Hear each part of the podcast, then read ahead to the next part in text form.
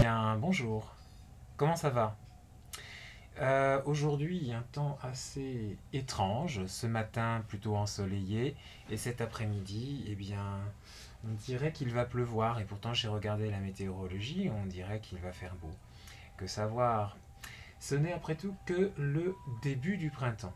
Depuis une semaine, ici, on va regarder les cerisiers. Des cerisiers, il y en a partout. Et la semaine dernière, je suis allé les regarder lors de mon jour de congé le jeudi au sanctuaire de Yasukuni.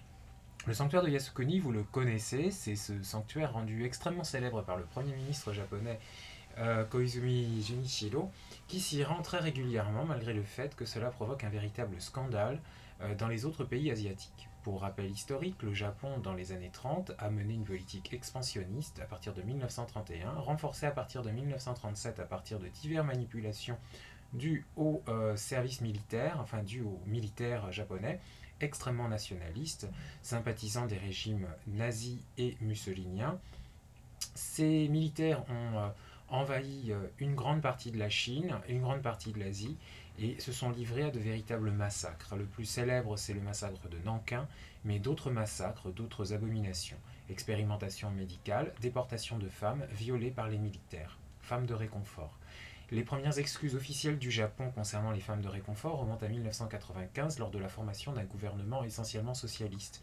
Ce gouvernement n'a pas duré très longtemps, mais toutefois, ces excuses ont été une véritable première historique et depuis, le Japon est obligé finalement de respecter euh, le principe de vérité historique concernant ces femmes de réconfort. Mais le reste des excuses n'ayant pas été faites, les dernières visites euh, du Premier ministre japonais dans ce sanctuaire euh, font un véritable scandale.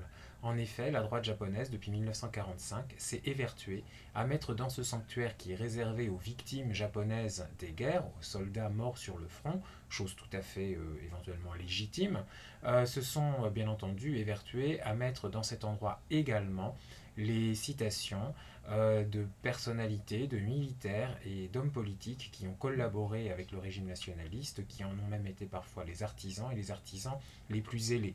Donc euh, ces criminels dits criminels de classe A, jugés lors du procès de Tokyo, euh, sont aujourd'hui honorés par le Premier ministre lors de ses visites au sanctuaire. Il n'a jamais euh, accepté jusqu'à présent de donner des explications claires concernant ces visites. Ce que l'on sait, c'est que M. Koizumi fait partie de la tendance la plus nationaliste du parti au pouvoir, Parti libéral-démocrate. Espérons que euh, le futur Premier ministre japonais, qui va remplacer M. Koizumi dans l'année, euh, sera euh, à cet égard un peu plus modéré et saura éventuellement ranger ses convictions personnelles dans un tiroir. Il est en effet très très important et très urgent pour le Japon de définir une politique étrangère qui ne soit pas celle des États-Unis comme c'est le cas à l'heure actuelle. À cet égard, il y a pour le, en ce moment un véritable débat dans la société japonaise. Euh, Monsieur Koizumi ainsi que le Parti libéral-démocrate veulent en effet réformer la Constitution, particulièrement l'article 9. Pour rappel, l'article 9 fait du Japon une puissance euh, constitutionnellement pacifique. Euh, ce principe a été toutefois mis à mal par la création dans les années 50 d'une armée qui ne s'appelle pas armée mais qui s'appelle brigade d'autodéfense destinée soi-disant à assurer l'ordre, mais en fait dont euh, la création a été encouragée par les États-Unis dans le cadre de la guerre froide et de la lutte contre le communisme et l'Union soviétique. Euh, ces brigades, euh, d'abord fortement impopulaires dans le Japon des années 50, puisqu'elles servaient également à réprimer les grèves, les manifestations et les contestations, sont devenues de plus en plus populaires au sein de la population, et notamment lors du grand tremblement de terre de Kobe en 1995. À cet égard, en 1995, ce qui a été flagrant, c'est l'impréparation totale des services de l'État, l'impréparation des services d'urgence, pompiers et hôpitaux, mais en revanche une très très bonne adaptation sur le terrain des brigades d'autodéfense. Ces brigades d'autodéfense donc ont organisé les secours, les évacuations et même ont participé à l'extinction des incendies qui se sont généralisés dans certains quartiers de la ville. Depuis, le capital de sympathie de ces brigades d'autodéfense est tel que euh, malgré l'opposition des Japonais dans une très grande majorité à la participation du Japon à la force de maintien de l'ordre en Irak, euh, cela ne retombe pas sur les brigades d'autodéfense. On ne peut pas dire que la société japonaise soit aujourd'hui particulièrement mobilisée quant au fait de transformer constitutionnellement enfin euh, ces brigades d'autodéfense en véritable armée. Euh, de toute façon, euh, sur l'échiquier politique, les partis politiques eux-mêmes ont évolué sur la question. Et le principal parti d'opposition, le Parti démocrate du Japon, accepte aujourd'hui une telle révision pourvu que ce soit de manière euh, très précisée, dans un cadre purement défensif. Un peu comme finalement l'armée française est aussi constitutionnellement parlant une armée purement défensive. Euh, ce qui serait très intéressant, euh, plutôt que de contester la révision de cet article comme je l'ai lu ici ou là, ce serait tout simplement de réfléchir sur ce qui fait qu'une puissance est pacifique ou pas, et c'est d'abord le respect des traités et non la possession d'une armée.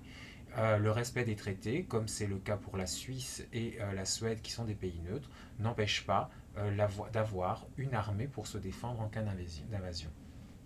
Voilà pour euh, l'actualité japonaise et je reviens donc au cerisier euh, pour lequel j'ai pu découvrir le principal méfait.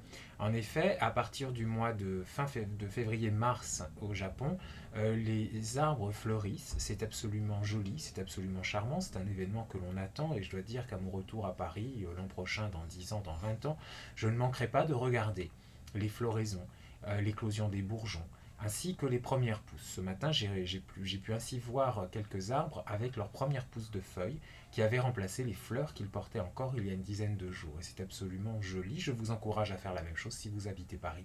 C'est aussi cela, s'imprégner de la culture japonaise. C'est être capable de regarder ces petites choses. Et donc, le principal méfait, c'est hélas les allergies. Et elles sont nombreuses. Et j'ai donc ainsi compris que si les Japonais portent autant euh, de masques pour euh, se protéger le visage, c'est tout simplement pour éviter euh, les allergies. Voilà.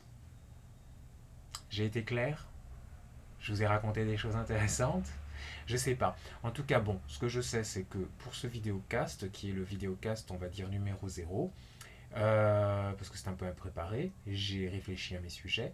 Les prochaines fois, je vous inviterai donc à regarder des endroits de Tokyo, puisque je me suis équipé d'une euh, webcam euh, de format assez compact et qu'il m'est extrêmement facile ainsi de euh, vous faire une vue circulaire autour de moi. Pour le moment, je suis chez moi, je ne sais pas si c'est particulièrement intéressant à filmer et donc je me permettrai uniquement de ce plan fixe derrière moi. J'espère que vous avez pris plaisir à écouter ce vidéocast numéro 0 et que vous me retrouvez ainsi très bientôt sur votre iPod ou bien sur votre ordinateur en téléchargeant automatiquement le flux RSS via iTunes. Je vous remercie, à très bientôt. De Tokyo, Spike